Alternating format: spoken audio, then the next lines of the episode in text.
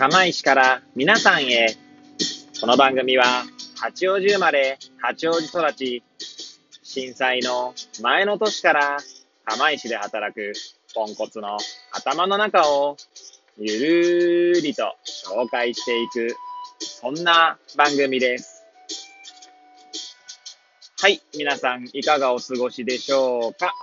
変な髪型をしたポンコツ薬剤師こと町田和俊でございます。というわけでですね、今日も気軽にゆるりとおしゃべりしていきたいと思います。さてさて、今日はどんな話をしようかなーって感じなんですけれども、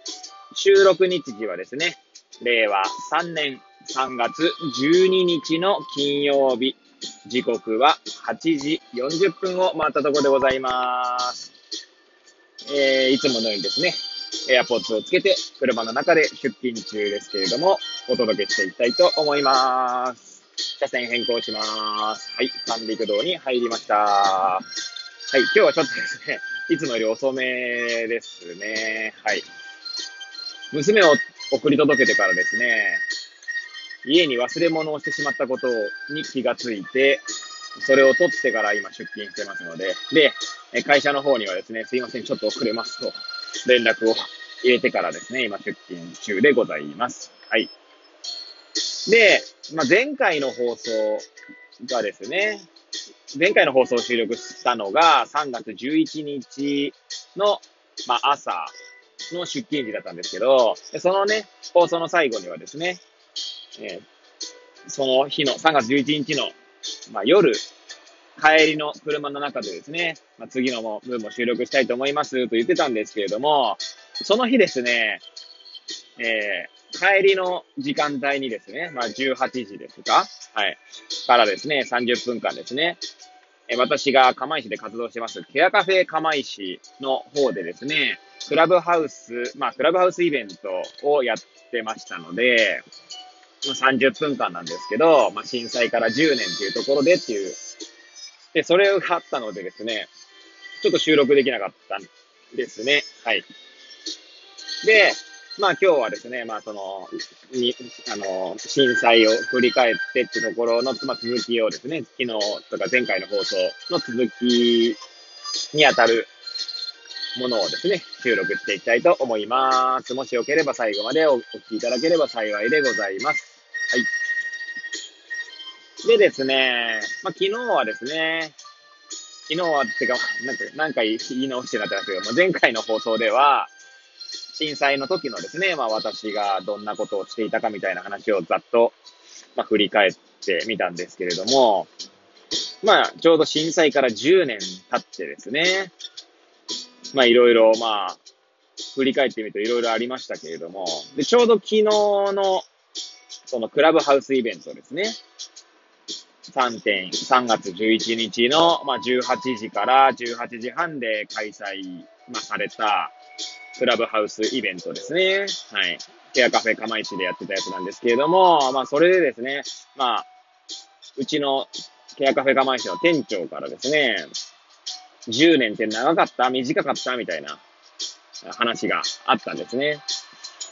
で、まあ、私は振り返っってみれば、まあ、短いなとか、あっという間だったなって思うんですけれども、まあ、やっぱり人の感じ方はね、それぞれあって、まあ、私なんかはですね、ケアカフェの運営メンバーは4人いるんですけれども、私が一応薬剤師で1人入ってて、あとはケアマネさんですね。はい。で、あと3人はケアマネさんなんですけど、まあ、そもそも被災状況みたいなのも人それぞれですね。私は昨日の放送でも言ったかもしれないんですけれども、まあ住んでいたところが津波の被害を受けたわけでもないですし、例えば同僚が亡くなったとかでもないですし、あとはまあ釜石に来て1年ちょっとでしたけれども、もう、まあ誰か知り合いが亡くなったこともなかったので、まあ、正確に言うとですね、一度だけ飲み会でお会いした人が亡くなってしまったっていうのはありましたが、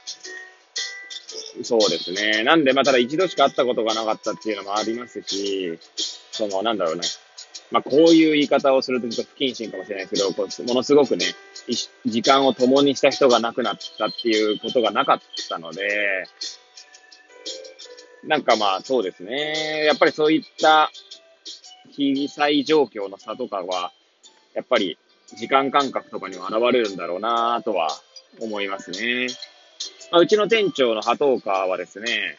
まあ、家が流されましたし、まあ私も全部把握しているわけじゃないんですけれども、はい。確か家が流されたはずなんですね。で、まあ、その波頭川曰くですね、かなり時間が経つのがもう、震災発災直後は、ものすごくな、まあ長く感じたと。まあ1年、2年、3年っていうのがですね、もう何十年っていう感覚を持って、まあ、過ごさざるを得なかったっていう話がありましたね。はい。まあ、そういう意味では、やっぱりそ、そうね、その状況次第でっていうところは、まあ、大いにあるのかなと感じました。はい。まあ、私はこの10年振り返ってですね、そうですね、まあ、結婚もしましたし、子供も生まれましたし、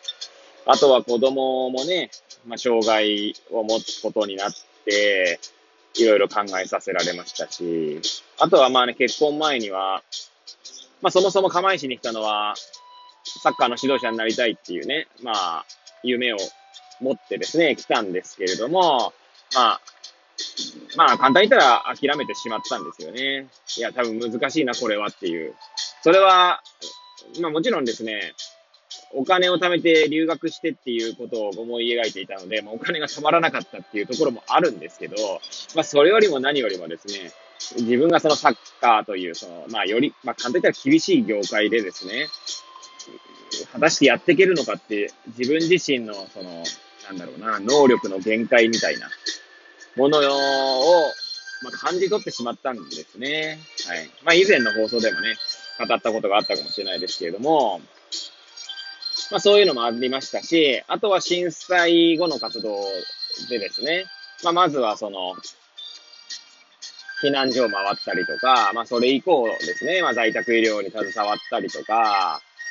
様々な職種との、まあ、やりとりを通じてですね、まあ、薬剤師としてのやりがいに目覚めていったっていうのが大きかったかなと思います。で、けまあ、子供が生まれる前まではですね、地域でまあ、薬剤師の能力アップのための活動といってですね、まあ、社外活動みたいなことをたくさんしてましたけれども、まあ、それもなかなかですね、子供ができるとですね、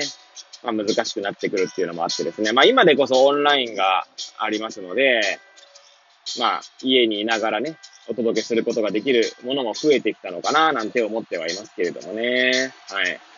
まあ、そんな感じでですね、その10年の変化っていうのがですね、変化というか10年ってまあいろいろありましたけれども、まああっという間だったし、まあ自分の中ではですね、まあ充実した10年だったと思います。はい。で、まあ、まだですね、私38、今年39になるんですけれども、まあ、人生100年時代っていう意味ではですね、まあ、100歳まで生きるかどうかは正直わかりませんが、まだ半分にも満たない状況なんですね。はい。だか